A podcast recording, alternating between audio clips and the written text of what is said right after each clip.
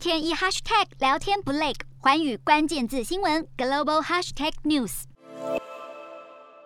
新加坡总理李显龙日前在东协会议上呼吁成员国能够互开边境，恢复经济。而如今，新加坡与马来西亚就宣布，在十一月二十九号要开放接种者免隔离旅游通道，完整接种疫苗的旅客只需要做检测，入境将不需要隔离。新加坡与马来西亚因为受到疫情的影响，已经关闭边境许久。不过，两国的疫苗接种还有疫情现在都获得控制，因此此两国同意逐步开放跨国航空旅行。目前，这个每天大约是有四千名的旅客透过了旅游通道入境。根据评估，未来有望增加到六千名的旅客。虽然现在只能够透过指定航班入境，但李显龙也表示，正在讨论开放陆地交通旅行，让两国的经济复苏与友好关系再度迈向新的里程碑。日韩焦点全面掌握，东亚局势全球关注。我是主播刘以晴，全新节目《环宇看东亚》，锁定每周四晚间九点，环宇新闻 MOD 五零一中加八五开破二二二，以及晚间十点，环宇新闻 YouTube 频道播出。